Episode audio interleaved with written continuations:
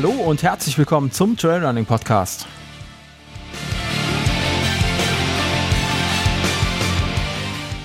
Mein Name ist Sascha und jetzt geht's los.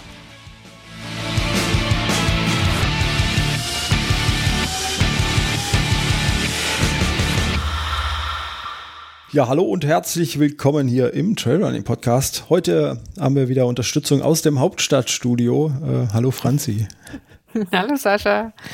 Wie geht's dir? Ja, mir geht's eigentlich gut. Das ist gut. Kann mich nicht äh, beklagen. Dieses Wochenende keinen langen Lauf mehr. Das war schon mal äh, ein, eine Zeitersparnis. Weil aktuell lange Laufen ja immer heißt, ich muss erst irgendwo hinfahren, wo ich äh, ähm, die Möglichkeit habe, also Lang laufen heißt ja auch immer, dass Mugi mitkommt und äh, mhm. brauchen ja dann immer Möglichkeiten, wo sie auch zwischendurch baden gehen kann, weil es ja so warm ist. Genau, und das kann ich dann nicht hier machen, da fahre ich meistens ja dann in Grunewald. Ja. Ja, es ist, wo du sagst das gerade schon mit dem Warm, ne? Ähm, ist mir jetzt so aufgefallen, die letzten zwei Wochen, es ist Sommer. also zumindest ja, hier bei uns. in Berlin ist schon deutlich länger Sommer. Also ich habe die letzten langen Läufe, war es eigentlich immer ganz schön warm die, jetzt ich, die ich jetzt noch gelaufen bin. Die letzten mhm. vier Wochen schon ist, glaube ich, Berlin äh, im, im Sommer. Gott sei Dank hat es jetzt mal zwei Tage ein bisschen geregnet. Ja. Mhm. mhm. Ich war vor letzte Woche ähm, mal in der alten, alten Heimat in Karlsruhe, also in der Stadt. Und ähm, alter Schwede war es da warm. Also Karlsruhe ist ja sowieso schon immer wärmer, weil das ist ja äh, Mittelrheingraben, da ist es ja immer warm. Ähm, aber dann auch durch die Stadt äh, in Häuserschluchten und überhaupt. Mhm. Ähm, ich habe da Verwandtschaft besucht und äh, war sehr, sehr froh, als ich dann zu Hause in meinem Westerwald äh, wieder angekommen bin, äh, wo überall grün ist und äh, Wind weht vor allem. Äh, ja, das ist, äh, das ganz, ist auch tatsächlich ganz besonders. So. Also wir sind halt auch bewusst heute Morgen lau so laufen gewesen, wo wir viel Schatten hatten, weil dann ist richtig angenehm, aber sobald du mhm. in die mhm. Sonne reinläufst oder irgendwie mal länger als fünf Minuten durch die Sonne läufst, da denkst du auch, oh, nee. Ja, ja. ja, und dann weißt du halt genau, das ist dieses, dieses Sommerfeeling und hier in Berlin ja sowieso, da äh, staut sich ja eh gerne die Hitze in der Stadt. Ja. Und dann versucht man immer ein bisschen nach außen, also außerhalb irgendwo ans Wasser oder so, wo man bisschen trainieren kann. Mhm.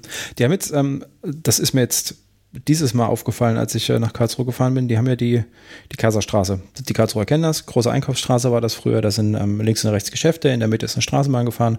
Ähm, und das haben sie jetzt vor einigen Jahren, haben sie die Straßenbahn entfernt. Das ist eine U-Strap. Also die fährt jetzt unterirdisch.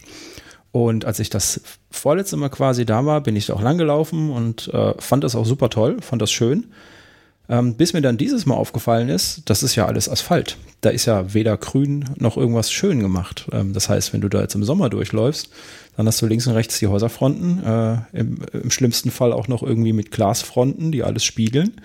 Äh, und in der Mitte hast du Asphalt. Das ist so furchtbar warm.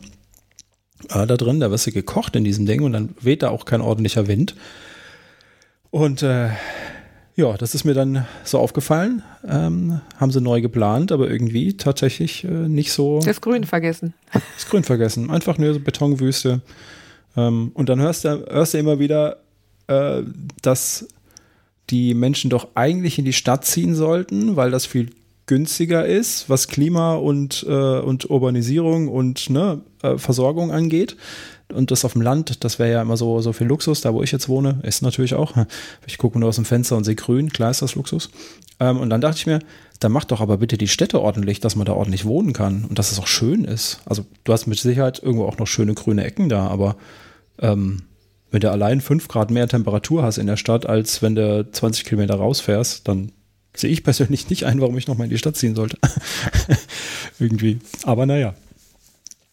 Aber wir wollen hier nicht über Klima reden, beziehungsweise das ergibt sich ja automatisch, weil wir sind ja Outdoor-Sportler und ähm, sind draußen und kriegen das ja immer volle, volle Kanne mit.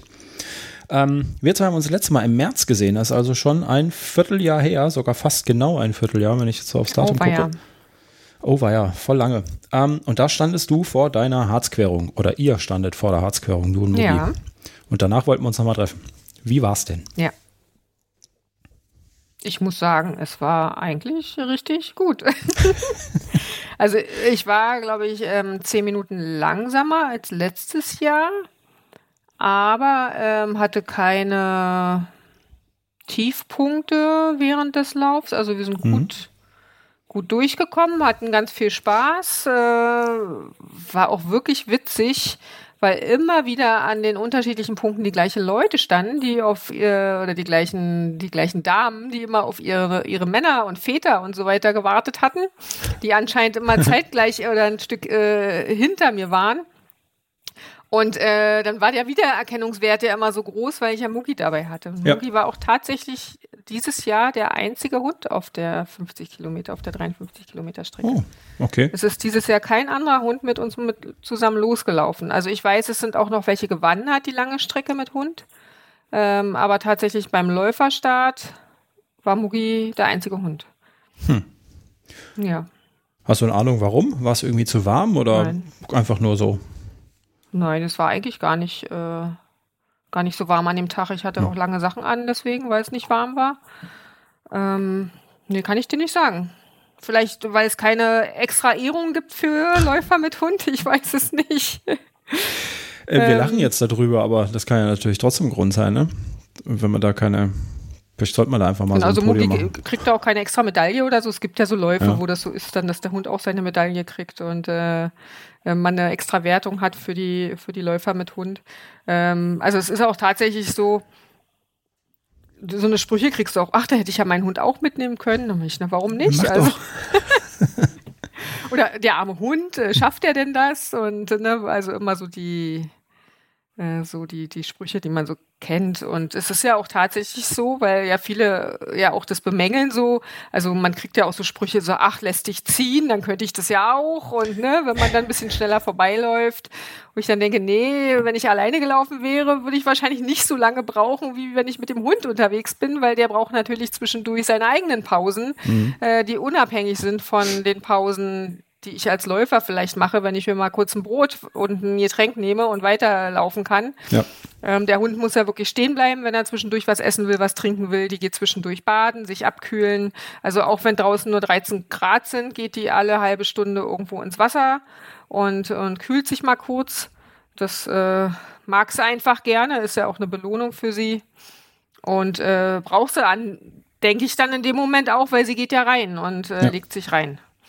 Genau. Und dann haben wir, glaube ich, wieder 40, 45 Minuten waren am Ende auf der Uhr, die, also Stra Strava wertet es ja aus, wie mhm. lange man steht und wie lange man läuft, ähm, die wir äh, stehend quasi verbracht haben von der, von der, von der Zeit. Ja. Mhm. Wie lange habt ihr gesamt gebraucht? Nicht, ja, wenn ich alleine. Äh, ich, wie lange haben wir denn insgesamt gebraucht? Ähm, ich glaube, frag mich mal, 7 Stunden 30. Letztes Jahr hatten wir 7 Stunden 20, irgendwie so. Ich glaube ja, ja. Finde ich übrigens sehr sympathisch, dass du die Zeit nicht weißt, aber das weißt du ja. Dieses äh, Scheiß drauf, Hauptsache gelaufen. ja. Ich habe gerade überlegt, ob sechs Stunden noch was oder sieben Stunden, aber ich glaube, es waren sieben Stunden gewesen. ja, ja es, es, geht ja auch nicht um die, äh, also jedenfalls äh, nicht, wenn ich mit Mugi laufe. Äh, ähm, wie, wie lange wir jetzt gebraucht haben. Also ja. ungefähr sollte es man ja eigentlich wissen. Ja. So grobe Richtung, war es schon zweistellig oder ist noch drunter? ja, weißt du, wie viele Teilnehmer teilgenommen haben an der Herzquerung ungefähr? Oh, oder ist das schon zu lange her? Richtig äh, viele. Das sind ja immer über 1000, glaube ich, auf allen Strecken. Mhm.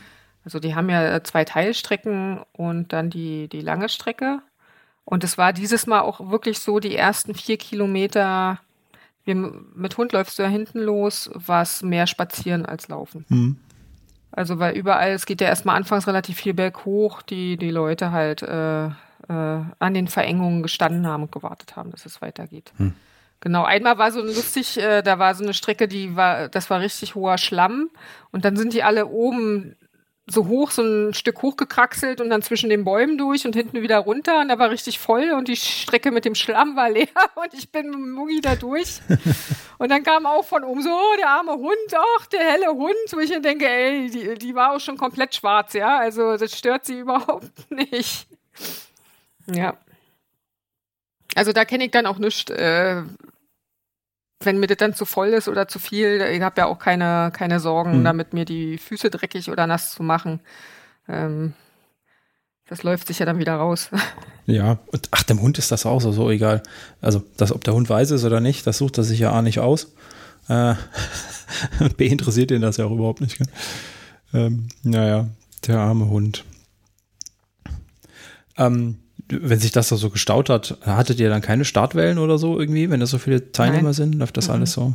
Nee, es gibt auch keine, tatsächlich keine, also es zählt nur die Startzeit. Mhm. Ähm, und es wird, gibt keine Zeiterfassung, wann du über den Start rüber gehst. Ah, okay, also doch so entspannt, ja. Ist wie beim Westerwaldlauf, war das auch so? Oder ist das so? Nur, ja. hm. nur die Zielzeit. Ich guck mal gerade in meinem Strava. 18. April. Genau, also und Mugi, diesmal hatten wir ja wirklich auch viel zu essen dabei. Ähm, viel äh, unterwegs, äh, hat sie auch an den Verpflegungsstationen dann immer mal was von mir gekriegt. Mhm. Einmal hat sie sich einfach aus meiner Hand, ich habe abgebissen und den Arm runter und plötzlich hat der Hund mir die Stulle aus der Hoppala. Hand geschnappt. Ähm, also Bewegungszeit hatten wir 6 Stunden 58 und ähm, insgesamt, wo sehe ich denn die insgesamte Zeit? Insgesamt waren es dann 7 Stunden 30 oder so. Mhm. Genau. Naja. Also alles äh, Schicki. 1300 Höhenmeter, also Höhenzunahme 1300. Und tatsächlich durchschnittliche Herzfrequenz von 157. Also war schon äh, anstrengend für mich. Und ich muss auch sagen, Unterschied ja, zu vor, vor, dem Jahr davor, zwei Jahre davor, nee, das Jahr davor bin ich auch mit Mugi gelaufen. Ja. Ich habe gefühlt, jetzt ist noch mehr, noch mehr die ganzen Bäume weg die hm. vielleicht letztes Jahr noch gestanden haben. Ähm, also du hast gefühlt jetzt überall Aussicht, sobald du irgendwo auf den Berg hochkommst, weil keine Bäume mehr da sind. Ja, das habe ich also, ja das bei der Feuerwehrtour auch gemerkt, ja. Das ist, ja, das sind echt äh, Landstriche, wo wirklich kein Baum mehr steht, ne? Das ist einfach, ähm, ist nicht so ja. schön, ja. Hm. Gibt es hier im Westerwald auch so, so Flecken? Ähm, die habe ich jetzt auch schon mit dem Fahrrad hier erkundet, so, so ein, paar, ein paar davon. Wir haben hier den Köppel und die Alarmstange, das sind die zwei, zwei höchsten Erhebungen hier in meiner Gegend, irgendwie so 545 und 540 Meter oder so. Stehen auch jeweils äh, Funktürme drauf. Ähm, und da oben ist auch relativ kahl. Ähm, weiter unten hast du dann noch so Buchen-Mischwald, der ist natürlich beständig, ne? der mhm. hält, der steht auch und der ist auch grün. Aber oben hast du dann die Fichten, also das, was man halt so ich glaube, in den 80er Jahren oder noch früher hier angepflanzt hat, überall, die ganzen Plantagenbäume. Äh, die sind alle kahl oder umgefallen. Ne? Das ist einfach, mhm. ja, da sieht man schön. Äh, ich habe auch gehört, ja. auch äh, ähm, äh, Richtung Thüringen dahinter, wie heißt, äh, da war ich schon mal im Fichtelgebirge sogar ja. auch. Äh, und das fand ich da super schön, da, als wir da vor ein paar Jahren im Urlaub waren. soll, soll wohl auch betroffen sein und so, also wirklich viele ähm, Wälder jetzt in die, gerade in den Mittelgebirgen, die ja. Probleme haben. Ja, aber ansonsten muss ich sagen, war wieder toller. Also für mit mit Mogi zusammen ist es echt ein idealer Lauf, weil halt, weil ich weiß, es gibt überall Wasser mhm. unterwegs. Es kommen immer wieder Bachläufe und äh, ähm, sie kann dann trinken, sie kann sich abkühlen gehen und das ist ja ideal. Also ja. wenn man das nicht genau weiß vorher, ob man die Möglichkeit hat oder nicht, dann überlegt man ja vielleicht dreimal, äh, läuft man so eine lange Strecke mit dem Hund. Auch je nachdem, wie wird das Wetter, aber da brauche ich mir bei der Harzquerung halt gar keine Sorgen machen. Hm.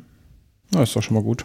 Ist gut zu wissen, wenn man da so eine, so eine sichere Bank hat an, an Lauf, wo man gut laufen kann. Und nächstes Jahr dürfen es dann auch gerne mehr Hunde sein, die hier da laufen, würde ich sagen. Also ein, ist ja schwach. Also es gibt ja tatsächlich viel mehr Hunde draußen, die, äh, die auch laufen gehen. Meldet euch an. Ja, ich weiß, ich weiß es gar nicht. Ich kenne gar nicht so viele, die so lange Strecken mit ihren Hunden laufen. Mhm. Und ich habe neulich auch erst wieder eine Diskussion gehabt mit jemandem, der mir auch sagte, dass das halt äh, äh, nicht gesund ist für die Hunde, sowas zu machen. Ähm, das habe ich ja auch immer mal wieder. Ähm, ja, keine Ahnung. Also ich kann das schwer einschätzen. Ich mache das ja nur auch nicht mit Mugi jedes Wochenende. Wir machen das ja. halt zweimal im Jahr oder so. Und ähm, diesmal hab, brauchte ich sie auch wieder viel weniger jetzt überhaupt auf dieses Laufen an der Leine vorbereiten, weil das kann sie ja mittlerweile. Das haben wir ja letztes Jahr gemacht vor dem Lauf, dass wir das viel geübt haben vorher. Und jetzt auch jetzt die letzten langen Läufe, die letzten drei langen Läufe jetzt, die ich gemacht hatte, noch für den Marathon nächste Woche, ähm, hatte ich sie ja mit dabei gehabt. dann läuft sie halt die ganze Zeit ohne Leine und äh, geht auch zwischendurch baden, geht hier schnüffeln und für sie ist es immer Abenteuerzeit, wo wir dann drei, vier Stunden ja. draußen im Wald unterwegs sind und äh, ähm, wir einfach zusammen was machen. Und das äh, habe ich immer auch bis zum Ende, ich mache ja manchmal Videos davon, weil ich das lustig finde, wenn wir dann schon äh, fast drei Stunden unterwegs sind und der Hund immer noch vor mir her hüpft und die macht ja immer so Sprünge zwischendurch. so wenn sie gute Laune hat, so wie ähm, Kinder halt so, die mhm. so, so hüpfen, wenn sie ja. ähm, wenn sie Spaß haben. Das macht sie auch oft beim Laufen. Und wenn sie das dann immer noch macht und äh, mal hier schnuppern gehen und ach, und dann mal schnell vorbeiflitzen, weil, weil sie vorne irgendwo was äh, sich angucken möchte, ist immer wieder süß, ja. Oder lässt sich zurückfallen, weil sie noch irgendwo schnuppern will, dann kommt sie wieder plötzlich an mir vorbeigepest wie eine mhm. Verrückte. Und das auch nach drei Stunden, ja, wo ich mir dann mal denke, naja, also der Hund ist fit und dem geht's gut und die, die hat Spaß dran. Ja, also das denke ich auch. Ne? Vor allem, wenn du, wenn du, ob du jetzt laufen gehst, drei Stunden, vier Stunden, oder wirklich mal einen ausgedehnten Sonntagsspaziergang machst, der ja dann auch nicht kürzer wäre. Irgendwie, ne? Und ja. ist einfach, ja, hatten wir ja schon ein paar Mal, das ist immer sehr abhängig davon, was für einen Hund du hast. Du hast halt jetzt irgendwie tatsächlich Glück äh, mit Mugi, die, die da so drauf abgeht, die da wirklich Spaß ja. dran hat. Ne? Und wenn du so ein Couch Potato hast, dann hast du halt dann musst du dich darauf einstellen, dann gehst du halt ja, halt nicht so Ja, ich meine, der Labrador, den hat man halt damals mal mitgenommen, wenn man sieben, acht Kilometer gelaufen ist. Ja. Dann hat man den mal mitgenommen, damit er auch ein bisschen Bewegung kriegt. Man wusste, der hat da nicht wirklich Spaß dran, aber das macht er mit äh, und, und das ist dann halt sein Sport, damit er halt nicht, mhm. genau, damit er fit bleibt. Ähm, und bei Mugi war das ja von Anfang an so, dass sie da super Spaß dran hat. Und äh, ich wüsste auch nicht, also auch bei der Harzquerung, da waren wir ja diese siebeneinhalb Stunden unterwegs. Und du hast auch nicht den Eindruck, dass sie dann sofort umfällt. Also sie hat dann ihren Ball auch zur Belohnung gekriegt im Ziel und hat dann noch mit ihrem Ball gespielt hm. und so. Also ähm, du hast nicht den Eindruck, dass die irgendwie total äh, ausgenockt oder platt ist davon, ne? sondern äh, als wir dann im Auto waren, hat sie sich hingelegt, geschlafen ihre zwei Stunden und äh, dann war auch wieder gut. Dann war sie wieder wach und ja. Ja. Ja, ist, ist halt einfach auch eine Trainingsgeschichte. Auf jeden Fall, klar. Die ist nur so groß ja. geworden, die äh, kann das halt. Und in Italien, wenn die da in, in den Wald gehen zum Trüffel suchen und so, die Bauern, dann sind die ja teilweise auch einen ganzen Tag mit den Hunden beschäftigt, mhm. ne? Ja, und die machen dann auch Meter, mhm. ne? Also ist jetzt nicht so und, und haben noch zusätzlich äh, anstrengende Kopfarbeit äh, beim Trüffelsuchen. Ne? Also ich meine, ja, die sind dann auch sehr gefordert, ne? Ist, ist halt vielleicht auch einfach der Unterschied zwischen na, den sogenannten Arbeitsrassen und äh, ja. irgendeinem so Couchhund, ne? Die ja auch ihre Berechtigung haben, aber ich denke, genau das macht's aus. Genau, das ist, ja. ist halt ein Arbeitshund und äh, wenn sie einmal verstanden haben, was Arbeit ist und was ihre Arbeit ist, also sie mhm. weiß ja auch, wenn sie frei laufen darf an der Leine, hat sie ja bestimmte Aufgaben.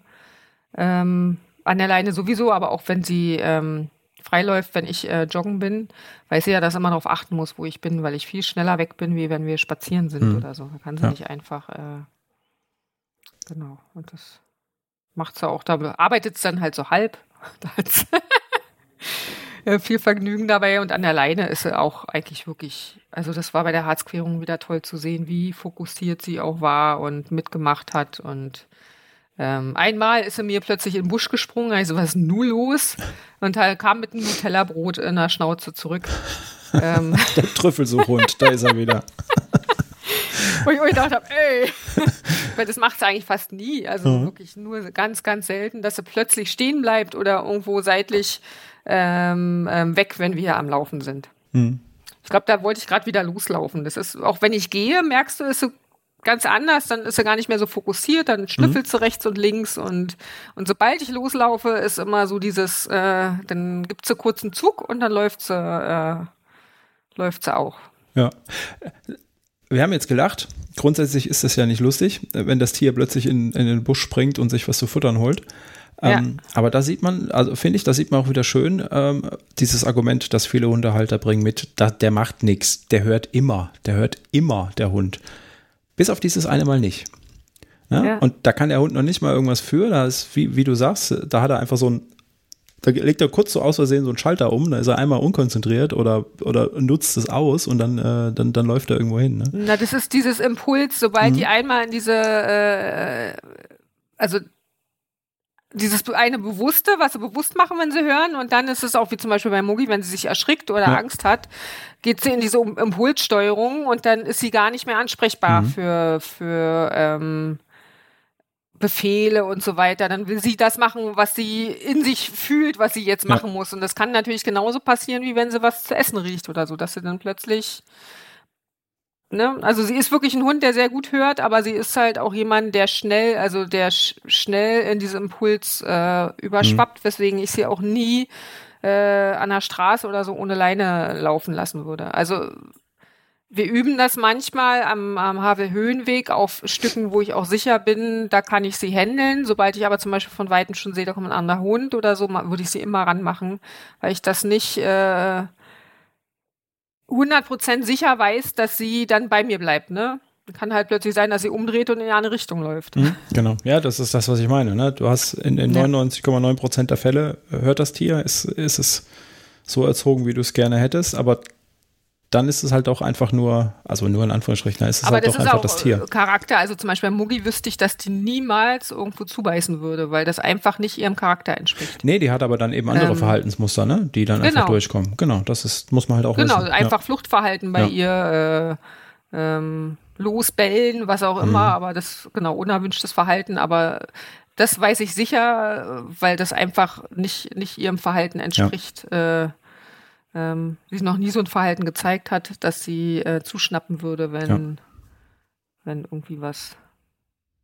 Ja, aber so lernt man ja auch seine Tiere kennen. Ich habe auch, äh, kenne auch einen Hund, der, wo wir wissen, also wo die, die, die äh, Besitzerin weiß, dass das halt passieren könnte und dann äh, handelst du halt dementsprechend auch mhm. oder sagst halt, äh, bitte nehmen Sie Ihren Hund äh, zur Seite, sonst wird es für Ihren Hund ungemütlich, wenn der jetzt aufdringlich ist. Ähm, genau. Ja, ja, das hatte ich bei Bonnie. Das waren ja auch so die zwei Sachen. Sie mochte an der Runde nicht wirklich. Ähm, fremde Hunde, da hat sie keinen Spaß dran gehabt. Da wurde sie dann auch, äh, ich sag mal, ausfällig. Ähm, und sie hat halt gejagt. Ne? Das ist einfach das, mhm. was man aus einem Jagdhund, welch Wunder, ähm, nur sehr, sehr schwer wahrscheinlich rausbekommt. Ähm, und äh, wenn ich dann mit ihr gelaufen bin, dann musste, musste das auch immer gucken. Ähm, ich musste die Rehe nach Möglichkeit vor ihr sehen, um sie um mhm. ihr sie nochmal dran zu erinnern, dass sie doch bei mir zu bleiben hat. Oder ich habe es halt einfach an der Leine genommen. Ne? Wenn, du, wenn du wirklich entspannt laufen willst, dann nimmst du das Tier an die Leine. Das übst du natürlich, ne? wie du schon selber gesagt hast. Und dann ist das auch fein für alle beide. Und dann ist gut, dann brauchst du ja gar nicht so den Kopf drum machen. Ja, das muss man halt einfach wissen. Das stimmt. Ja, so ist das, äh, genau. Mugi, die, die hütet halt gerne und mhm. das kriege ich auch nicht immer raus. Ne? Also die bellt manchmal einfach, auch wenn wir irgendwo pausieren beim Laufen mhm. äh, und uns hinsetzen und ich äh, gebe ihr was zu essen und dann kommt plötzlich jemand anders vorbei, dann kann die richtig steil gehen ne? Mhm. und den anbellen und so, weil sie äh, in dem Moment äh, da der Hütehund durchkommt und sie auf mich aufpassen will. Ja. Ja, so haben wir sie domestiziert, die Tiere. Dafür haben wir sie an unser Lagerfeuer geholt, für, für solche Späßchen, ja. Ja, ja. Also erfolgreich die Herzerquerung. Ja. sagst du. das war super toll, so dass wir uns auch jetzt angemeldet haben für den Aberland mhm. im September. Genau, da war ich ja bisher nicht angemeldet. Ich hatte mal gesagt, ich mache den wahrscheinlich mhm. im Herbst. Äh, mal gucken. Und jetzt äh, hat das aber wieder so einen Spaß gemacht, ähm, dass ich gesagt habe, und ähm, den möchte ich gerne mit ihr laufen. Da laufen wir aber den Auerhahn. Also ich bin ja schon einmal alleine den lang gelaufen. Den Aberland heißt der, äh, heißt der ganz, ne? Aberland Ultra, ja. Genau, den Aberland Ultra Trail, den bin ich schon mal gelaufen, 2019. Die, die 68 Kilometer, genau. Und ähm, da darf man aber nicht mit Hund starten, mhm. sondern beim Auerhahn Trail ist die längste Strecke, die man mit Hund ähm, laufen kann. Ja. Und natürlich den Aberseel Trail kann man auch mit Hund laufen, die 18, 18 Kilometer. ja. Ich sehe gerade, genau. ich habe ähm, die Veranstaltung ja bei mir aufgenommen und habe äh, zwei fürchterliche Rechtschreibfehler gefunden. Einmal habe ich den Auerhahn Trail falsch geschrieben und die Distanz von 453 Kilometern. Da ist wohl eine 3 zu viel, oder? Ich glaube, es waren 45. Ich glaube, 43,5 sind es. Ah, dann stimmen zumindest die Zahlen. da muss ich dann irgendwo ein Komma 43 Kilometer, 1500 Höhenmeter. Das muss ich korrigieren. Oh Mann.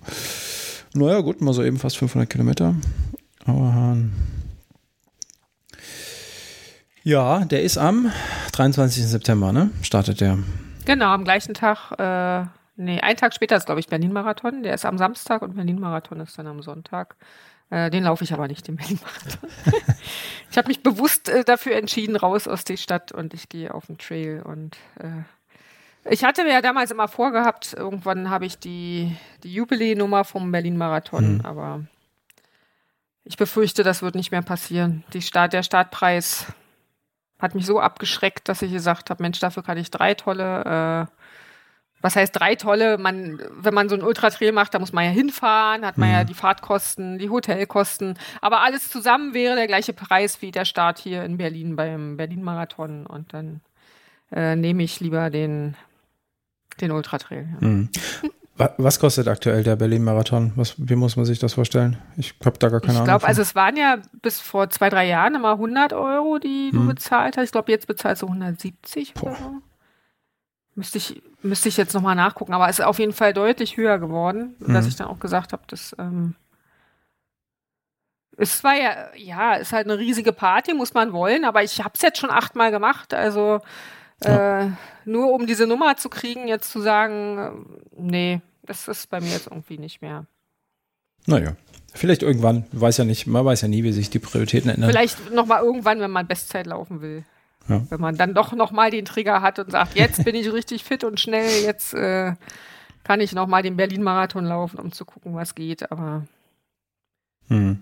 keine Ahnung. Oh, das ist schon echt, ey, Puh, 170 Euro oder über 100 Euro. Selbst das fand ich schon viel. Aber gut, okay, muss jeder selber wissen. Ja, ich glaube, die von der World Series, äh, die Marathons, die mhm. kosten aber alle so viel. Ja.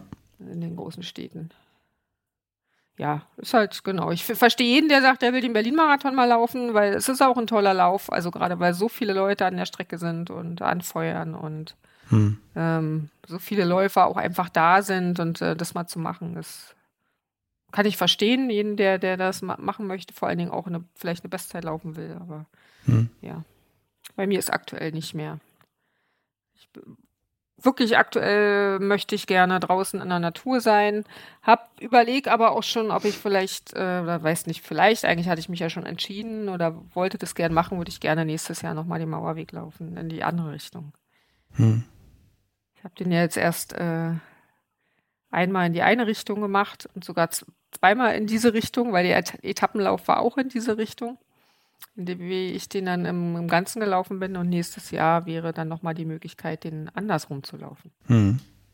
Und ich habe auch äh, irgendwo gelesen, gehört, dass der wahrscheinlich auch gar nicht mehr dauerhaft jetzt durchgeführt wird. Oh. Das, äh, das wäre ja mal ein Ding. Wenn die den tatsächlich canceln würden. Hm. Ich weiß nicht, ob das ein Impuls war, dass derjenige das gesagt hat. Ich kenne kenn ja da ein bisschen die Leute, die hm. die Veranstaltung machen. Oder ob das wirklich so sein wird, dass der nächstes Jahr das letzte Mal stattfinden soll. Hm. Oder ob es dann vielleicht andere gibt. Ich kann dir das nicht sagen. Ja. Ich habe es auf jeden Fall gehört. Hm. Das wäre sehr schade. Dann ist dann doch irgendwie einer der kultigen Läufe, ne, die man so, die man so laufen kann. Irgendwie. Ja, ist das nicht irgendwie bei, bei dem Lauf in, um Köln nicht auch so? Ja, genau. Der Kölnfahrt ist dieses Jahr auch ähm, ja. die Laufveranstaltung gecancelt worden. Die, was sind das, 171 Kilometer, glaube ich, die man da laufen kann. Die hat der, ich meine, das macht immer noch der Tom Eller, der hat die auch gecancelt. Ähm, und es gibt jetzt aber nur noch in Anführungsstrichen den Kölnfahrt als Wanderveranstaltung.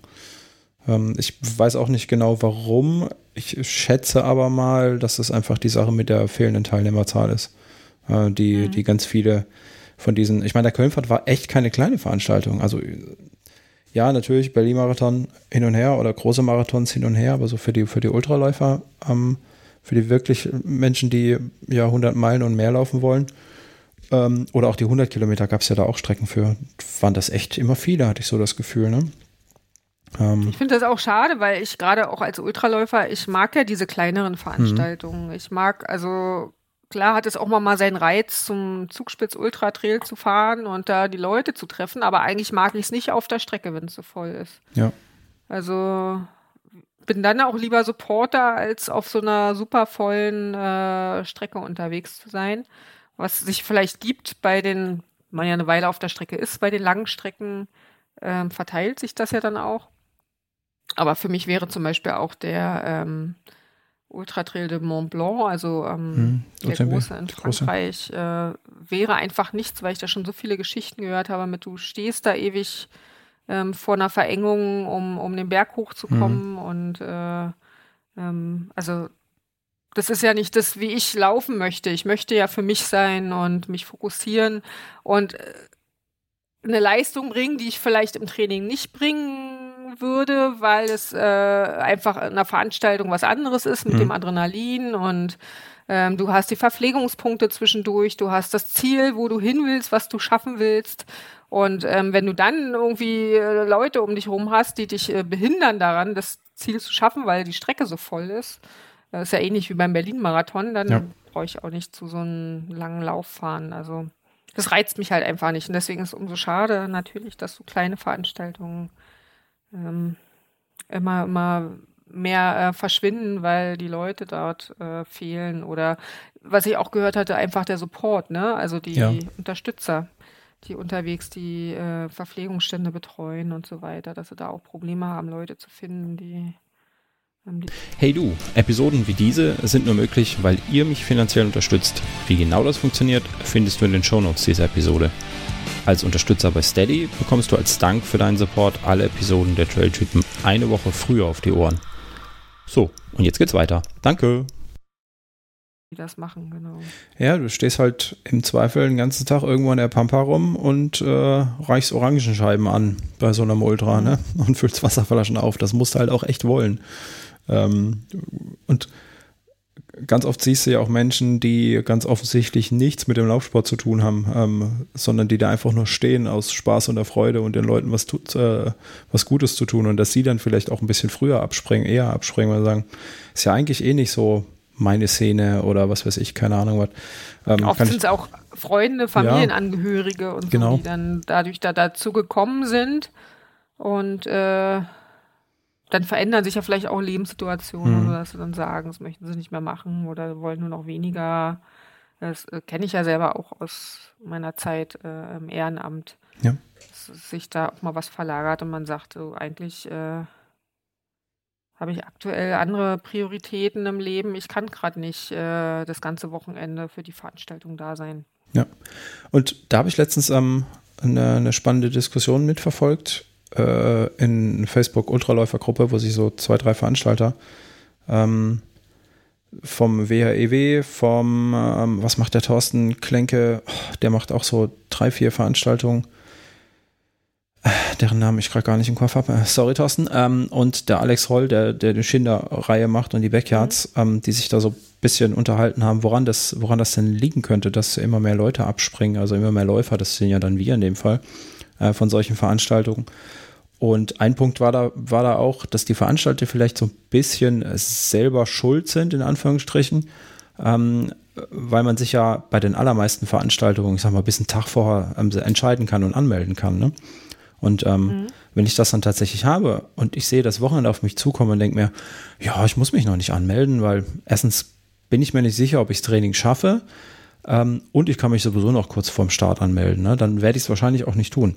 Und äh, das Argument war, wenn man, was weiß ich, einen Monat vorher die Anmeldung zumacht ähm, und einfach so ein bisschen Verknappung, äh, künstliche Verknappung herstellt, ne? dass die Leute sich wirklich committen müssen zu einer Veranstaltung, ähm, äh, dass sie dann vielleicht auch einfach wieder ähm, so diesen, diesen Stamm an, an Startern haben, die dann natürlich auch das Geld mit reinbringen. Das ist ja ganz wichtig für so einen Veranstalter, dass er früh genug seine, seine Kohle zusammen hat, mhm.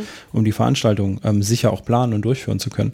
Ähm, darum geht es ja im, im, im Hauptsächlichen. Wie viel dann nachher starten ist, äh, sieht natürlich schön für die Veranstaltung aus, wenn du eine geringe No-Show-Rate hast, ne? aber das Geld ist ja gezahlt, die Veranstaltung ist ja finanziert und das ist so ein bisschen das Argument dahinter, dass man es einfach früher zumacht, dass die Leute sich committen müssen ähm, um dann vielleicht eher zu den Veranstaltungen zu gehen.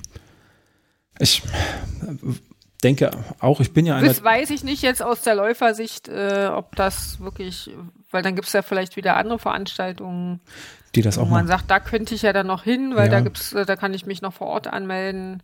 ähm, dann melde ich mich da jetzt lieber nicht an, weil ich noch gar nicht weiß, ob vielleicht noch familiär was dazwischen kommt oder so.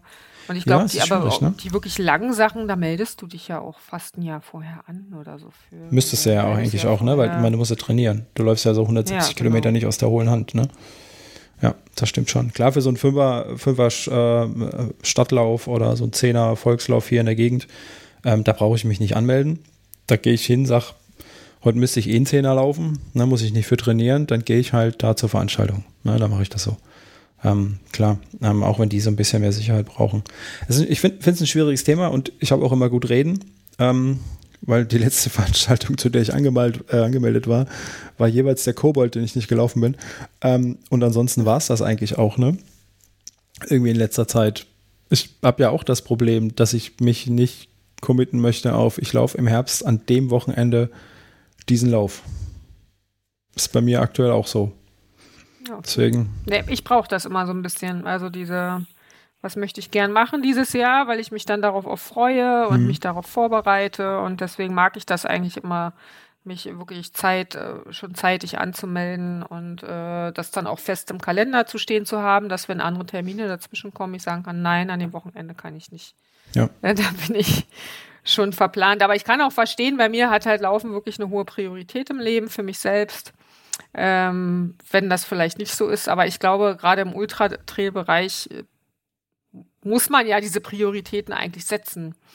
Ja. Ähm, wenn man Ultras gut laufen will, weil wenn man das nicht macht, dann ist man auch nicht trainiert und äh, außer mhm. man läuft halt jetzt einmal im Monat sowieso Ultra. Es, so eine Leute kenne ich ja auch, die sich auch kurzfristig zu sowas anmelden, weil die halt immer fit sind, weil die nicht speziell trainieren ja. auf eine Veranstaltung, sondern aus dem Stehgreif immer ihre 50 bis 100 Kilometer laufen können, weil sie das eh jedes zweite Wochenende machen. Ja. Genau, die gibt's ja auch. Ja, keine Ahnung.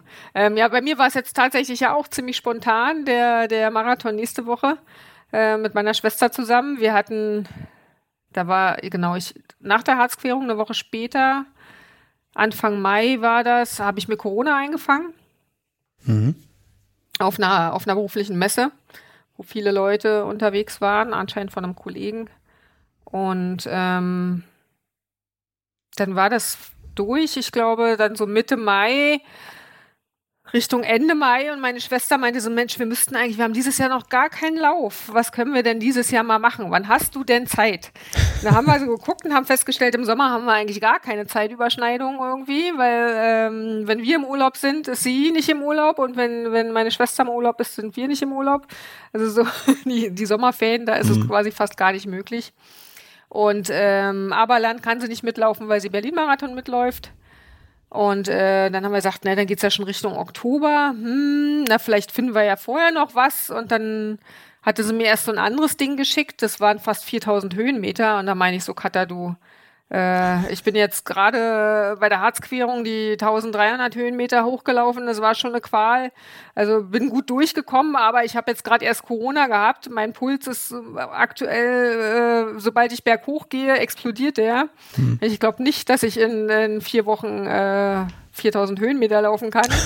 Und dann hat sie sich nochmal umgeguckt und hat tatsächlich auch an dem gleichen Wochenende jetzt ähm, den Montafon-Marathon gefunden. Das ist in, in Österreich ähm, ein, ein Bergmarathon mhm. und der hat tatsächlich nur 1200 Höhenmeter. Hm, das geht doch. Da läufst du ziemlich weit oben hoch und mhm. ähm, äh, los und du hast 1600 Höhenmeter runter. Also für mich ein, ein idealer Marathon, wenn es äh, mehr runter als hoch geht. Weil ich bin ja runter die absolute Rampensau und äh, hoch sterbe ich immer fast. Ich sage auch immer zu allen, die äh, die mich leiden sehen, berghoch. Ja, ich mache das nur, damit ich runterlaufen kann. Weil ich am Runterlaufen halt so einen Spaß habe, genau. Und Katha ist ja eher die, die am Hochlaufen so viel Spaß hat und nicht am Runterlaufen. Ich habe ihr schon gesagt, sie soll äh, dann immer schon mal vorlaufen und dann langsam runter machen und ich hole sie dann wieder ein. das klingt gut. Bergab-Marathon. Ja. Auch nicht schlecht. Hm? Ein Bergab-Marathon. Gut. Ja. Aber leider ohne Hund. Also hm. ich habe jetzt jedenfalls nichts. Hunde sind nicht erlaubt auf der Strecke, ist auch okay. Mugi bleibt ja. dann hier. Mein äh, äh, Partner bleibt auch zu Hause. Der äh, kümmert sich um seine Hobbys. Und ich fahre dann halt dann alleine mal schnell das Wochenende. mhm. zum, nach Österreich zum Marathon. Kann das gleich damit verbinden, dann, dass ich am, wir fahren ja am Samstag noch zurück wieder nach München, da wohnt ja meine Schwester, mhm. dann sehe ich meine Neffen auch nochmal ähm, und habe nochmal einen Tag ähm, Zeit, da ein bisschen ähm, Zeit zu verbringen und dann fahre ich halt wieder nach Hause, genau. Na, dann ist das doch äh, sinnvoll genutzt, die Schwesterzeit. Sehr gut. Ja. Mhm. Genau, und ansonsten wäre dann äh, die nächste Veranstaltung, genau, dann der aber Land da, und dazwischen halt viel Urlaub. Das ist gut. Ich bin tatsächlich im, im Juli in Ida Oberstein. Ich muss mal gucken, was man ah. da so laufen kann. Da gibt es bestimmt auch schöne, äh, schönes Mittelgebirge rundherum. Mhm. Äh, so wie kann ich mir ich das mir, angeguckt hatte. Ja. ja. Kann ich mir und, gut vorstellen. Ähm, da, da nehme ich auch Mugi mit. Mhm. Äh, da bin ich eine Woche, also unter der Woche alleine dann da. Da mache ich eine private Fortbildung. Mhm. Sechs Stunden am Tag. Also da ist dann auch viel Zeit um mit Mugi ein bisschen draußen unterwegs zu sein und zu trainieren. Und dann sind wir ja noch zwei Wochen Kroatien und Slowenien äh, unterwegs. Und da ist ja auch überall, überall hügelig. Oder halt äh, in Slowenien war sogar drei Tage im Triglav, also richtig im Hochgebirge. Mhm. Dann noch auf einer Berghütte. Ah, das klingt doch gut. Ja, schon ein bisschen. Ah für mich immer die schönste Zeit, genau. Wenn man weiß, man kommt ein bisschen raus und ist ein bisschen in den Bergen. Hm. Ja, das kann ich gut nachvollziehen. Das kann ich gut nachvollziehen. Einfach mal abschalten. ja, aber Sache. wie gesagt, es reizt mich halt jetzt auch mal wieder, dieses flach äh, nochmal den, den Mauerweg zu machen. Hm. Ähm, ja, es geht halt so schön einfach, dieses, äh, und du, du, es gibt halt keine Ausreden, ne? Wenn du äh, flach läufst, äh, gibt es keine Ausreden für, äh, ich muss jetzt mal äh, gehen, weil es geht jetzt berghoch oder so. Das, also klar, hast du beim Mauerweg auch äh, 600 Höhenmeter nachher auf die 161 ja. Kilometer. Aber äh, das fällt ja dann kaum ins Gewicht. Also es ist quasi ja nichts, was du hier um Berlin rum hast an an Höhenmeter. Und äh, das hatte ich ja bei meinem ersten Mauerweg ja. Ähm, das war ja für mich die Challenge. Also ich konnte ja nicht wirklich schnell laufen aufgrund des Eisenmangels und so weiter. War ich ja dann äh, ein bisschen begrenzt äh, mit meinem Puls, aber ich konnte halt sehr lange konstant äh, durchlaufen. Hm. Ich hatte wirklich nur wenig äh, wenige äh, Stellen quasi, wo ich dann noch mal eine halbe Stunde gegangen bin, nachts irgendwann, wo ich dann Hänger hatte. Das sieht ja, man, ja. das ist ja das Schöne, man sieht das ja so schön danach in der Auswertung, welche Geschwindigkeiten man äh, gelaufen ist. Und ähm, genau, und das war für mich so ein Aha, äh, so eine Aha-Situation, wo ich gesagt habe, eigentlich würde ich das gerne noch mal ein bisschen schneller machen wollen. genau, und das dann auch durchziehen. Mal gucken ob ich das schaffe. Dass ich dann im Herbst sagen kann, ich bin jetzt oder Ende Herbst, ich bin jetzt so fit, dass ich sagen kann, ähm, ich kann jetzt ins Training gehen, dass ich weiß, ich bin nächstes Jahr auch deutlich unter 24 Stunden dann mhm. im Ziel. Ich meine, kann ja immer was dazwischen kommen. Klar, dafür ist die Strecke so lang. Da kann immer was sein, ja, genau. Ja, auch vorab wie letztes Jahr, äh, wie vorletztes Jahr mit dem Eisenmangel. Das ist ja auch erst vier Wochen ja. vorher äh, das hatte ich gar nicht auf dem Schirm gehabt und plötzlich äh, stand das Pferd im Raum und, äh, und äh, musste dann damit umgehen. Ne? Mhm. Ja. Ja, das wäre doch aber auch eine Möglichkeit, ähm, wo wir uns mal wieder sehen könnten. Ich habe gehört, man darf da auch mit dem Fahrrad nebenher fahren. Ja. da gibt es doch was. Sehr gerne. Kannst du dir schon mal für nächstes Jahr. ich schreibe mir das mal auf. Ter mhm. terminlich äh, einplanen. Genau, also ab Kilometer 60 sind äh, Fahrradbegleiter erlaubt. Mhm. Die ersten 60 musst du alleine laufen und die letzten 100 dann, die letzten 100. Die letzten 100, uh. äh, darf man eine Fahrradbegleitung haben. Und das ist auch immer cool, weil man ist auch Nutznießer, äh, das hatte ich äh, vor zwei Jahren ja auch mitbekommen von den Fahrradbegleitern äh, der anderen Läufer, weil mhm. die auch tatsächlich, weil sie ja so langsam unterwegs sind, auch mal bei den anderen reinhorchen. Mensch, wie geht's dir denn? Brauchst du irgendwas? Mhm. Äh, ähm, und da so ein bisschen Care-Arbeit auch, auch für andere Läufer machen. Das fand ich echt toll. Also. Oder haben eine Box auf dem, auf dem Fahrrad und machen ein bisschen Musik oder so. Wenn man es denn mag. genau. Auf jeden Fall. Das klingt doch gut. Das schreibe ich mir auf jeden Fall mal auf. Das kommt auf meine ellenlange Bucketliste. Ähm, aber das fände ich echt mal gut. Das hab ich ich habe ja, auch, ja schon einmal ähm, Fahrradbegleitung gemacht auf dem Kölnpfad. Ähm, da ist mein Läufer, glaube ich, leider aber nach paar 60, 70 Kilometern irgendwie ausgestiegen. Aber was kann ich dir sagen, wie hat mir der Arsch wehgetan? Ähm, da so langsam neben dem Läufer herzufahren, die vielen Stunden in der prallen Sonne, das ist gar nicht so einfach. Ähm, wenn man sich mal. Ja, ich bin ja letztes Jahr auch mit dem Fahrrad auf der Strecke gewesen, aber ich habe ja von hinten quasi das Feld aufgerollt. Also ich bin da eine halbe Stunde später losgefahren, mhm. als die Läufer losgelaufen sind. Und war ja dann abends, äh, also ich wohne bei Kilometer 130 oder so, wenn man mhm. von der Richtung äh, äh, wie letztes Jahr läuft.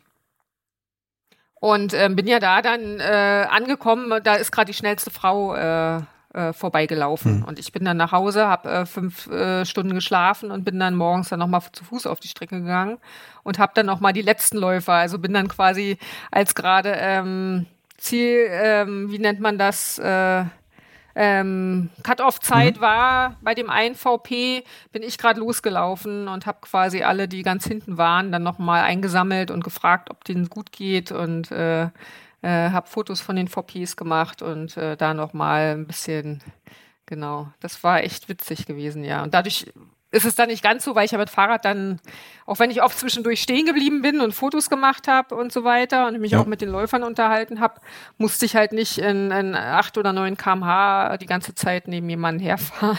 Das ist viel wert, wenn man sein eigenes Tempo fahren darf. Ja, auf jeden Fall. Das habe ich, äh, hab ich gemerkt. Und auch wenn man ja, war für mich Pausen aber auch ein un, unvergleichlich, also unvergessliches Erlebnis, der, der Lauf dadurch, dass man da so ein bisschen supportet hat und äh, mhm und, und die Stimmung mitgekriegt hat auf der Strecke und so, ja. Ja, das guter, ist guter Ausgleich schön. dafür, dass ja. ich nicht gelaufen bin. Ja. Das macht immer Spaß, das finde ich auch, finde ich immer auch gut, wenn man sich dann so reindenken kann mit in die Läufer. Man weiß eigentlich, was sie jetzt fühlen und äh, äh, ja, kann ihnen dann entsprechend ein bisschen helfen.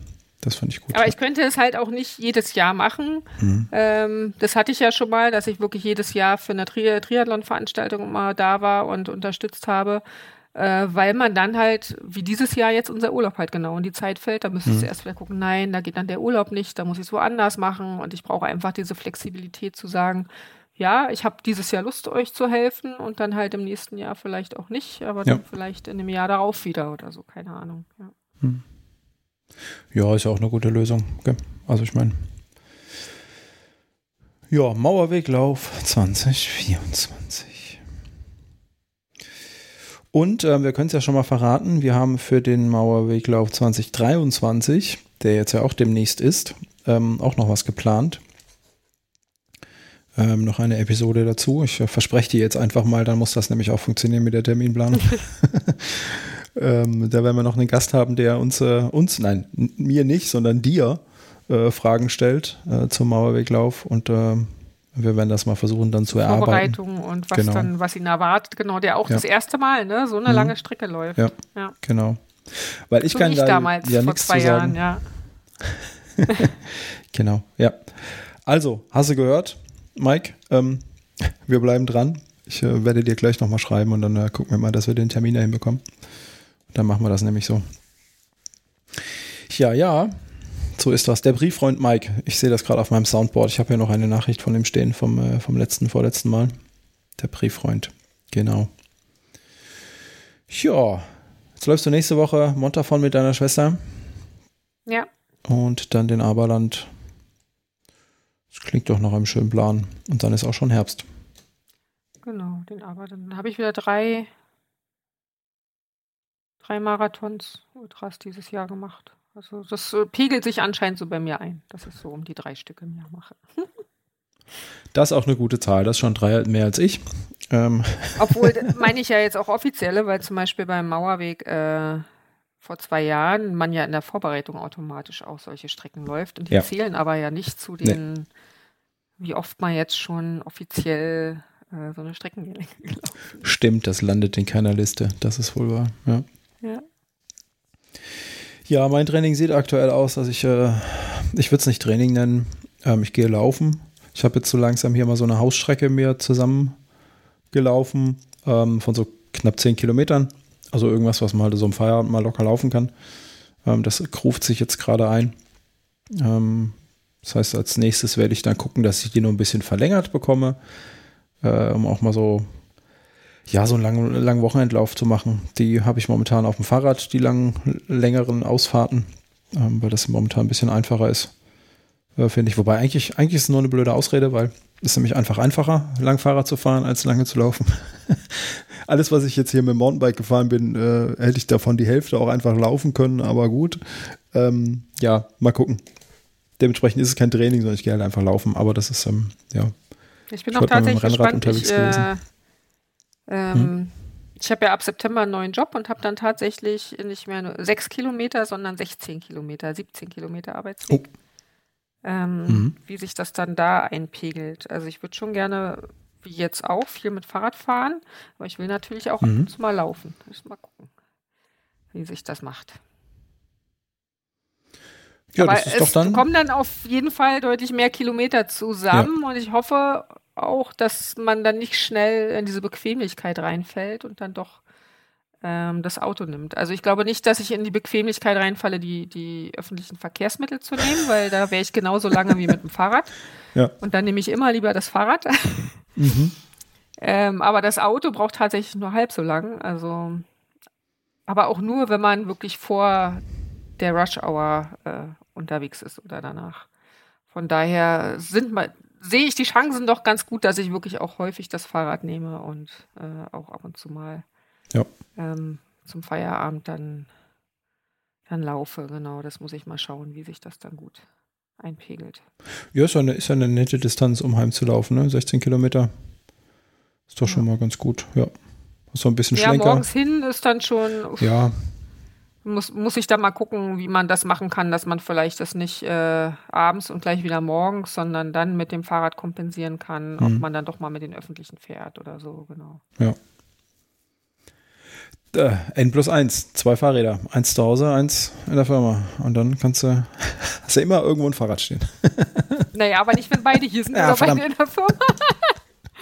ähm, aber tatsächlich, ähm, also wenn man mit den Öffentlichen schon alleine eine Stunde braucht, ähm, das erübrigt sich dann von selbst, ne? wenn du ja. die Strecke auch in anderthalb Stunden laufen kannst. Du hast eine Stunde gespart, die du direkt fürs Training benutzen kannst. Finde ich immer wieder praktisch, diese Rechnung. Ja. Wo ich mir sage, ja, ähm, ähm, habe ich, hab ich gleich äh, zwei Fliegen mit einer Klappe geschlagen. Mhm, das stimmt. Ja, so kann man sich das schön rechnen und so sollte man sich das, glaube ich, auch schön rechnen. Das passt ganz gut. Sonst hat man da schnell, schnell Ausrede. Ja, gerade wenn man dann so eine Sachen machen will, wie Mauerweglauf ja. und so, wo man dann gleich sagen kann, okay, ich muss eh jetzt unter der Woche 120 Kilometer schruppen, kann ich auch einfach äh, jetzt dreimal äh, äh, zwei Tage zur Arbeit laufen und zurück. Mhm. Oder drei Tage. Ja, ja, das ist doch dann schon mal ganz gut. Da bin ich mal gespannt, da drücke ich dir die Daumen, dass du das schaffst. dass du dich da aufgerafft bekommst. wir, werden's, ja, wir werden berichten. Ich, ich, ich hoffe ja, ich versuche ja gerade, wie gesagt, bei meinem letzten Job jetzt im letzten Jahr habe ich ja fast fünf Kilo zugenommen, die mir natürlich äh, beim Laufen auch auf den Rippen liegen. Wem sagst du das? Äh, gerade wenn es berghoch und runter äh, geht. Ich habe jetzt äh, schon wieder einen Teil davon abgenommen und äh, bin halt dabei, gerade mich wieder fit zu machen. Aber es ist nicht so einfach. mhm. Mit Ernährungsumstellung und wieder mal ein bisschen, äh, ähm, nicht Kraftsport, sowas mache ich nicht, aber hier ähm, ein bisschen Stabi und so dazu, damit die Muskeln wieder an den richtigen Stellen kommen, dass man halt wirklich wieder äh, bestimmte Tempos auch schafft zu laufen, ohne ähm, dass es weh tut. Das äh, habe ich gerade so ein bisschen, das äh, macht mir auch gerade Spaß, wieder ein bisschen in die Richtung zu gehen, damit mhm. ich auch äh, ähm, ja, wieder ein bisschen fit zu werden. Wie ist da so, so dein Plan? Oder hast du da irgendwie eine Formel, wie du das machst? Was machst du den ganzen Tag, um fit zu werden? Was kann ich mir abgucken? nee, na, ich hatte ja wirklich, äh, also ich habe eine Ernährungsumstellung gemacht gehabt. Ähm, da, ich bin ja dann immer richtig krass, weil ich brauche das für mich, äh, dass ich krasse Regeln habe, damit ich die einhalte. Wenn ich zu lasch bin, dann halte ich mich nicht an meine eigenen Regeln. Mhm äh, wenn es zu viele Ausnahmen gibt. Deswegen hatte ich jetzt 40 Tage halt äh, ketogene Ernährung gemacht. Mhm. Ähm, also nicht mehr als 30, 40 Gramm Kohlenhydrate am Tag und habe auch ab und zu mein Keto äh, gemessen, um zu gucken, ob das auch alles gut klappt. Äh, muss auch sagen, beim Laufen merkt man es schon stark, äh, den Unterschied. Also gerade wenn man versucht, ein bisschen schneller zu laufen oder berghoch laufen will. Weil dann der Puls, Puls nach oben springt oder was passiert dann? Genau, also der mhm. Puls, man hat ja dann keine, äh, kein, keine Glucose, keinen Zucker im Blut, auf den der Körper äh, schnell zugreifen kann, sondern nur diese Ketokörper. Mhm. Und äh, ich hatte Puls, äh, Pulsschläge von über 180, das schaffe ich sonst nie. wenn ich, nicht mal wenn ich sprinte, äh, muss ich echt äh, schon das Gefühl haben, ich sterbe gleich, dass der Puls so hoch ist. Und da war der tatsächlich so hoch und ich habe mich nicht gefühlt, als wenn ich gleich sterbe, ja. Also anscheinend äh, ähm, arbeitet der Körper dann ganz anders und äh, pumpt dann viel, viel schneller das Blut, damit die, die Zellen versorgt werden mit dem mit äh, Sauerstoff und Energie, wenn du halt was machst, was in den höherpulsigen Bereich reingeht. Also alles, was mhm. in diesem Fettstoffwechsel äh, drin ist, kann ich weiterhin gut laufen, aber sobald es halt ein bisschen anstrengender wird, merke ich, wie das plötzlich so ähm, hochgeht ähm, vom Puls. Und auch so richtig längere Zeit äh, ein hohes Tempo zu halten, ist fast nicht möglich. Also da äh, hast du das Gefühl, du du bist halt bei weitem nicht so fit, du fühlst dich halt dann ein bisschen schon ein bisschen schlapper und mhm. so auf der Strecke. Okay. Ähm, dadurch habe ich dann auch deutlich länger gebraucht für meine langen Läufe, habe die ganze in Ruhe gemacht und habe auch Gehpausen zwischendurch gemacht, so dass ich mich gut fühle und ähm, war auch anfangs nicht sicher, ob da Corona noch mit reinspielt oder nicht, aber ich bin jetzt seit ein paar Tagen wieder mit äh, Zucker unterwegs und äh, ähm, bin heute Morgen problemlos unter fünf Minuten gelaufen auf fast einen Kilometer. Mhm. Ähm, also es lag nicht an Corona. Das ist doch Das habe ich vorher auch geschafft und äh, also war ähnlich fit vorher. Hab tatsächlich auch schon ein bisschen abgenommen, aber ähm, das war jetzt erstmal nicht so re relevant. Ähm, wichtig war mir, dass ich keine Muskelmasse äh, verliere, sondern dass es wirklich äh, ähm, das, was ich mir wie sagt man an, die ganzen Süßigkeiten, die ich mir da immer auf Arbeit äh, reingepfiffen habe, ja. dass die halt wieder von den, von den Hüften verschwinden, genau. Und das mache ich jetzt nochmal über den Sommer. Ähm, ich habe jetzt zwei Wochen Pause, also man soll nicht mehr als 30, 40 Tage am mhm. Stück machen, damit der Körper nicht verlernt, äh, ähm, so wie der Körper ja auch verlernt, den Fettstoffwechsel zu benutzen, wenn du immer in diesem Glykogen, also immer in, auf, auf Zucker läufst. Das mhm. haben ja viele von den Läufern, die das erste Mal einen Marathon laufen, die ja generell ihre langen Läufe immer zu schnell machen. Die haben ja. Quasi keinen trainierten Fettstoffwechsel und brechen dann ein beim, beim Marathon nachher bei Kilometer 30, können nicht mehr gehen, äh, sind absolut fertig. Ähm, weil da halt der Körper nie gelernt hat, den, den Fett, Fettstoffwechsel zu benutzen. Und genauso ist es andersrum. Wenn du den zu viel benutzt oder gar keine, gar keinen Zucker mehr zuführst, dann verlernt der Körper auch den, diesen, okay. äh, diesen ja. Zuckerstoffwechsel. Und deswegen sollst du wohl nicht länger als äh, 40 Tage machen und dann ein bis zwei Wochen Pause und dann kannst du wieder wieder weitermachen. Wieder machen, ja. genau. Und äh, war jetzt ein bisschen ungeplant, dass die Marathonvorbereitung da reingefallen ist, aber weil der halt so kurzfristig kam. Ähm, aber ich wollte jetzt auch nicht nicht trainieren und ähm, ich wollte jetzt aber auch nicht aufhören, deshalb beim ähm, Aberland äh, ist das dann anders. Da bin ich, glaube ich, ab Anfang äh, August bin ich raus wieder. Da sind die 40 Tage rum und dann gehe ich nicht nochmal rein, bis der Aberland hm. ähm, vorbei ist. Dann vielleicht danach nochmal, eine dritte Mal. Und dann sollte ich eigentlich so fit sein, dass ich äh, ähm, in, die, in die Vorbereitung gehen kann für, äh, für den Mauerweg. Mauerweg. Genau. Da bin ich mal gespannt, was du da erzählst, wie das, wie erfolgreich das nachher war. Ja. Ja. Ich bin auch gespannt. Ich finde es ja gut, dass du da so experimentierfreudig bist. Ähm, ich, das finde ich gut. Ähm, ja.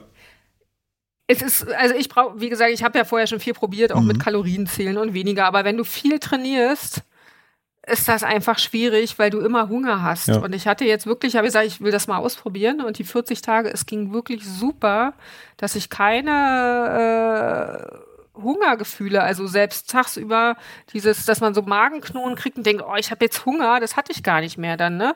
Und wenn ich dann aber gegessen habe, habe ich mich auch gefreut äh, auf die Sachen. Es gibt ja vieles, was man trotzdem essen kann, was ich auch gerne esse.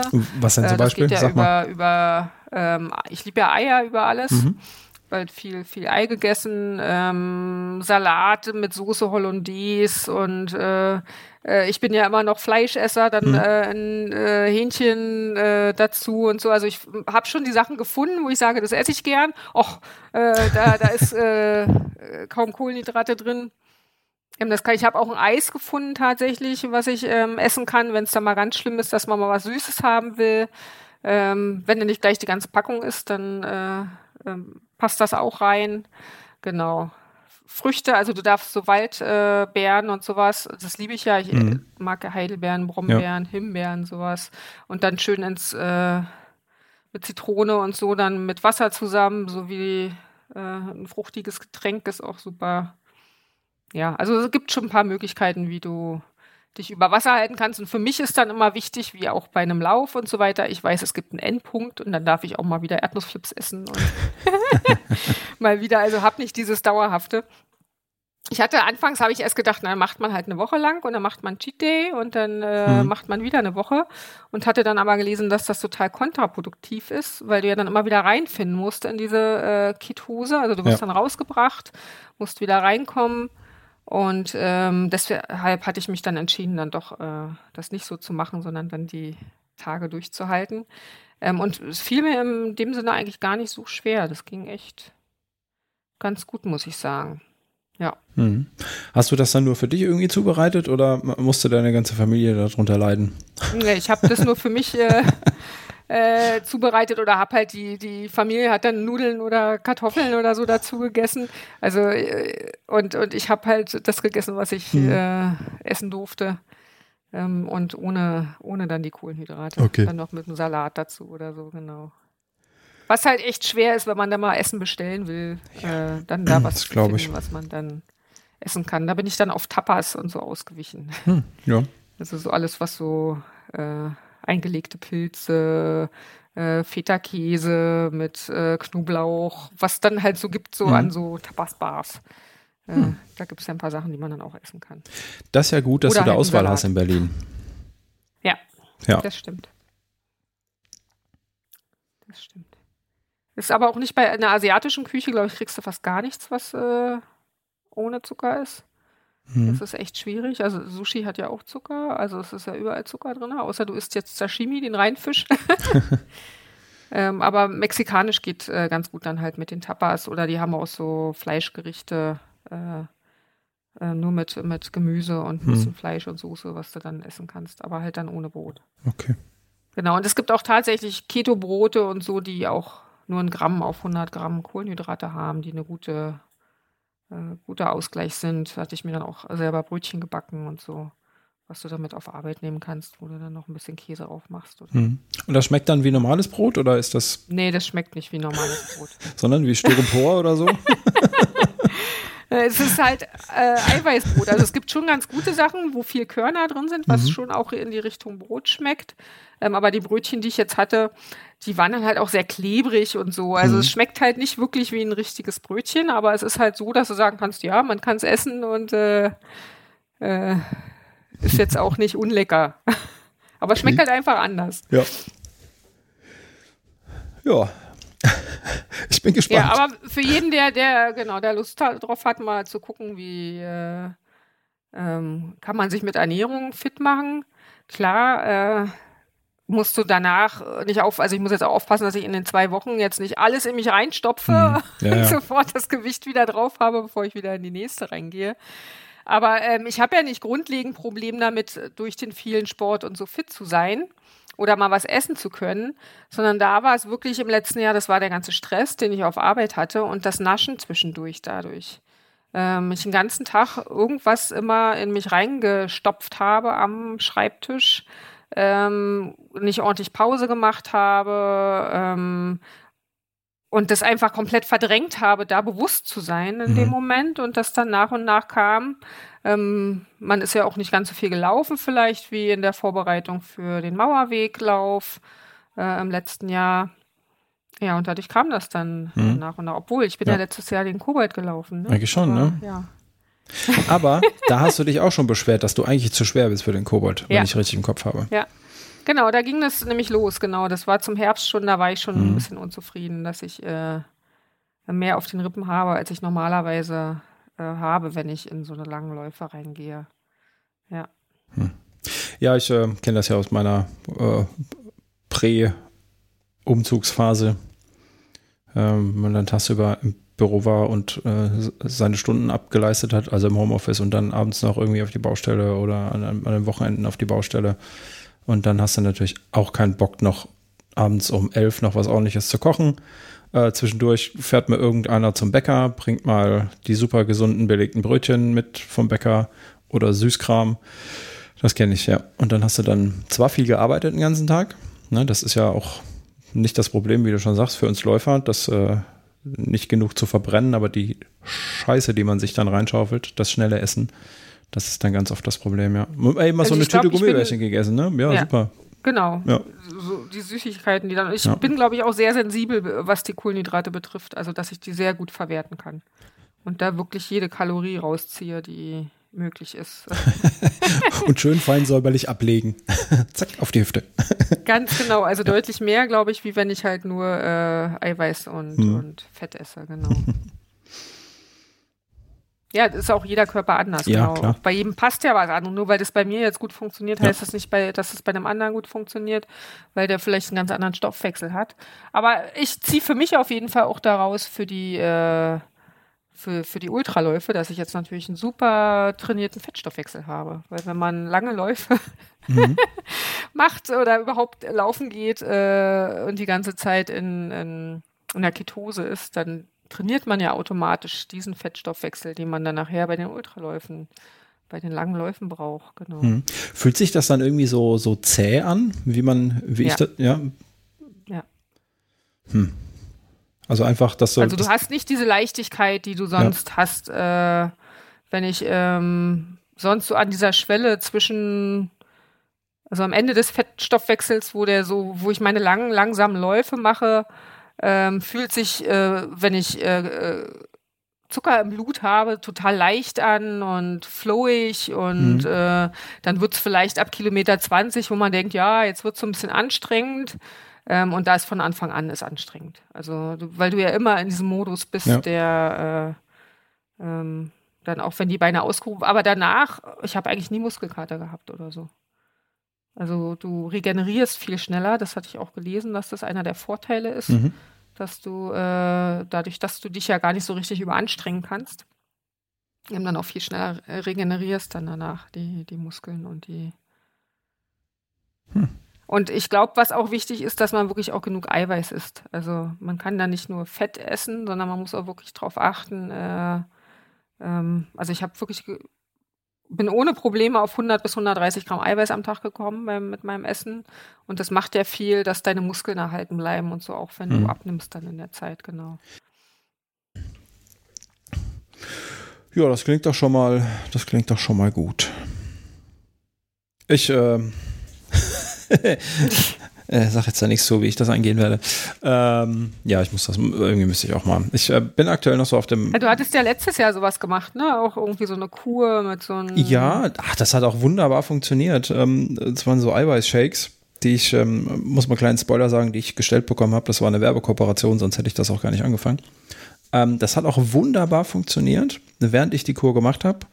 Ähm, auch einfach, weil da es gab es auch ein Rezeptbuch dafür, ne, was man macht mit wenig Kalorien und trotzdem ähm, ist das, was man natürlich weiß, wenn man gesund und sich ernähren möchte und auch ähm, kalorienbewusst, dann isst man viel Gemüse, dann isst man noch mehr Gemüse, ähm, weil das einfach eine, eine, geringe Kaloriendichte hat und sowieso gesund ist und ähm, das hat auch alles gut funktioniert und den Rest füllt man dann mit Shakes auf, so ein bisschen. Ähm, es ging auch noch eine Weile danach ganz gut. Aber dann war es halt, wie es immer so ist. Ähm, dann hat sich das wieder eingeschlichen. Ich glaube, man nennt es Jojo-Effekt. Ähm, und dann war es halt auch wieder rum. Ne? Also, ähm, wenn ich jetzt weiterhin so gekocht hätte, äh, wie, wie das in dem Rezeptbuch drin stand, dann wäre das wahrscheinlich auch weiter so gegangen, weil das war halt einfach kalorienreduzierte Mahlzeit. Fertig. Das mhm. war es halt einfach auch. Ne? Aber dann ähm, war bei mir zumindest wieder das Problem, ich habe das ja auch alleine gemacht. Ähm, und äh, meine Freundin hier nicht, sondern jetzt weiterhin normal gegessen. Äh, und wenn du dann weiterhin dein Essen für dich selber abwiegen musst und ähm, dann ist das, ja, das war mir einfach zu aufwendig. Das war nichts, was ich gesagt habe. Das könnte ich als Kur machen, um jetzt zu sagen, ich brauche mein Wettkampfgewicht, ich muss jetzt mal 5 Kilo, 10 mhm. Kilo abnehmen. Ähm, und dann darauf hoffen, so ein bisschen, dass ich nicht in die Süßigkeitenfalle tappe ähm, und das nicht wieder drauf mache. Aber ob das für mich ähm, als Otto-Normalsportler dann so eine Lösung wäre, regelmäßig so Kuren zu machen, nur um nur vom Gewicht runterzukommen, das weiß ich nicht. Ähm, das glaube ich, ist bei mir. Ich glaube, das ist so. aber genau das, was mich auch gerade, weil davor war das immer so, dass ich dann in der Zeit abgenommen habe, wo ich mich vorbereite auf einen mhm. Lauf, weil man dann wieder viel mehr läuft und ein bisschen darauf achtet, dass die Ernährung gesund ist. Und ich diesmal gesagt habe, ich will das gerne mal vorher machen, mhm. bevor ich wieder ins Training reingehe. Äh, ähm, einfach um gegebenenfalls doch noch mal ein bisschen besser vorbereitet zu sein ja. Ähm, auf den Lauf. Das einfach mal so als Langzeitprojekt äh, ja. ähm, ausprobiere, weil ich bin ja jetzt immerhin seit April in der W45. Ja, das ist ja somit die stärkste äh, Frauenklasse ja. Ähm, bezüglich Laufzeiten und so. Und äh, habe jetzt einfach auch mal wieder ein bisschen Lust, äh, ein bisschen ambi ambitioniert daran zu gehen. Also ambitioniert für meine äh, Verhältnisse, weil ich war ja noch nie äh, jetzt super schnelle Läuferin, aber dass ich sage, ich bin jetzt über die Jahre, über die letzten Jahre immer langsamer geworden und immer dicker so ungefähr. Mhm. jetzt auch mal wieder äh, ein bisschen Motivation. Äh, also habe ich jetzt einfach von mir innen heraus, das ist ja immer so, ne, manchmal kommt es dann irgendwann, dass man sagt, so, ich habe jetzt keine Lust mehr ich möchte jetzt äh, was dran ändern und dann äh, auch explizit was, was dafür tut. Genau. Ja. ja, so Ziele sind ja gar nicht, gar nicht schlecht, gell? Ähm, wenn man dann so, wie du sagst, einfach mal ein bisschen, äh, allein das Tempotraining, das man nicht macht, wenn man keine Ambition hat. Ne? Einfach mal sagt, man möchte einfach mal, was weiß ich, zehn Sekunden schneller auf einen Kilometer laufen können. Ne? Das ist ja dann schon Ziel. Dafür müssen wir langsam Ultraläufer uns ja auch anstrengen, ähm, weil das bedeutet unter Umständen, äh, nicht mal einfach nur laufen zu gehen, weil man Lust hat, sondern auch mal zweimal mehr den Berg hochzulaufen oder, äh, oder ein bisschen mehr Gas zu geben. Ne? Das ist ja einfach dann so, was man nicht macht, wenn man keine Ziele hat, meistens. Ja. Und wie du sagst, mit dem Gewicht, fünf Kilo we weniger den Berg hochtragen. Das ist, ich habe es heute erst wieder auf dem Fahrrad gemerkt. es ist einfach, es ist einfach schwer, was man da hochschiebt. Äh, den Berg, das ist einfach so. Naja. Ja, das ist auch so mit, was, das Einzige, was mich eigentlich so wirklich motiviert, weil man ist ja auch mit diesen fünf Kilo mehr nicht dick oder so, ja, ne? Das ja. äh, fühlt sich ja trotzdem noch wohl im Alltag und äh, deswegen wäre das niemals ein Grund zu sagen, ach, ich war mal früher, ich brauche da wirklich auch die Motivation zu sagen, ich brauche das für den Sport, damit ich äh, mhm. ähm, wieder ein bisschen fitter mit dabei bin. Und weil es natürlich auch gesünder ist für die Gelenke und so, kann man ja auch noch wenn man eben nicht dieses Gewicht dann noch mit sich rumträgt. Ja, ja, das ist äh, halt doch auch schon Jammern auf relativ hohem Niveau, ne? Ja, ähm, wenn man das einfach so sieht. Also ich sehe das, seh das bei mir, ich weiß ja nicht, was du wiegst und wie, äh, weiß, wie groß du bist, aber ist ja wurscht. Ähm, wenn ich mit meinen 1,83 knapp über 80 Kilo habe, dann falle ich in der Masse nicht auf ähm, von den Nichtsportlern. Aber für, ne, für einen Läufer, für jemanden, der halbwegs vernünftig die Berge hochkommen möchte, ist es halt einfach zu viel. Fertig. dann siehst du die Leute, die vor dir weglaufen, die wiegen bei selber Größe 75 Kilo, 70 Kilo, und dann weißt du genau, ja, klar. klar, die trainieren auch mehr, vielleicht, aber die tragen halt deutlich weniger Kilos mit sich rum und das ist halt doch einfach schon ein Vorteil. Es, es ist, wie es ist. Es ist, wie es ist. Naja, so ist das. Gut, Franzi. Da sind wir jetzt eigentlich, äh, haben wir unsere Stunde jetzt schon gut ja, warum? es ist ja, auch, es ist ja auch Sonntagnachmittag. Wir sind total unregelmäßig ja. mit unseren Zeiten.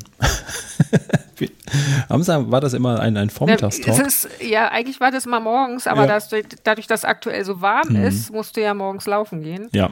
Ähm, und kannst dann nicht podcasten das oder man, man macht es dann beim Laufen, aber die, das Experiment hast du ja schon mal durch. das geht auch, glaube ich, nicht zu zweit. Das kriegen wir nicht hin. Ja. Ja, das muss ich sein. Ähm, und deswegen dann heute mal nachmittags, ja. Genau.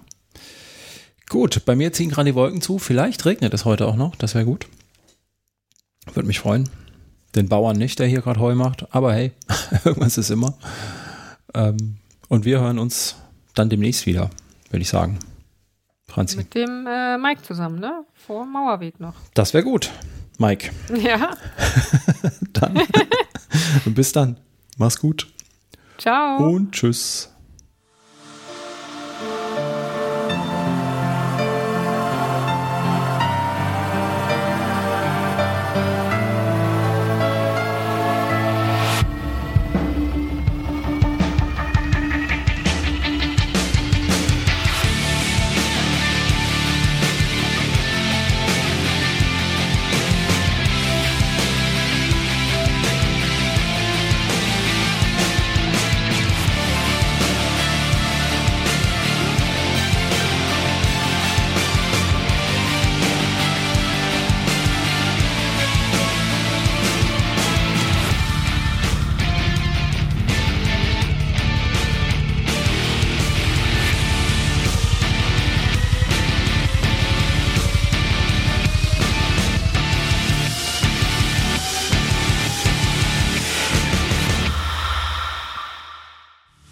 Ich bin's nochmal, Sascha. Wie du weißt, ist der Trailrunning Podcast kostenfrei und er wird's auch immer bleiben, versprochen.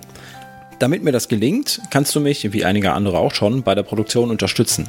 Dafür schon mal ein dickes Dankeschön an euch da draußen. Das geht ganz einfach, zum Beispiel durch einen Dauerauftrag, per Steady oder per PayPal. Wie genau du mich unterstützen kannst, findest du unter trailrunnerstock.de slash supporter. Wenn du Fragen oder Anregungen zum Podcast oder auch gerne zum Blog hast, dann schick mir einfach eine E-Mail an info@trailrunnerstock.de.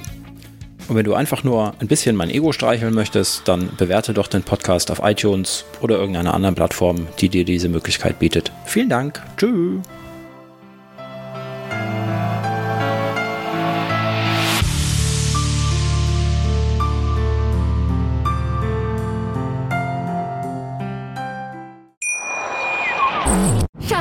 Ich bin neu verliebt. Was? Da drüben. Das ist er. Aber das ist ein Auto. Ja, eben. Mit ihm habe ich alles richtig gemacht. Wunschauto einfach kaufen, verkaufen oder leasen. Bei Autoscout24. Alles richtig gemacht. Wie baut man eine harmonische Beziehung zu seinem Hund auf? Puh, gar nicht so leicht. Und deshalb frage ich nach, wie es anderen Hundeeltern gelingt, beziehungsweise wie die daran arbeiten. Bei Iswas Dog reden wir dann drüber. Alle 14 Tage neu mit mir, Malte Asmus und unserer Expertin für eine harmonische Mensch-Hund-Beziehung, Melanie Lippisch. Iswas Dog mit Malte Asmus. Überall, wo es Podcasts gibt.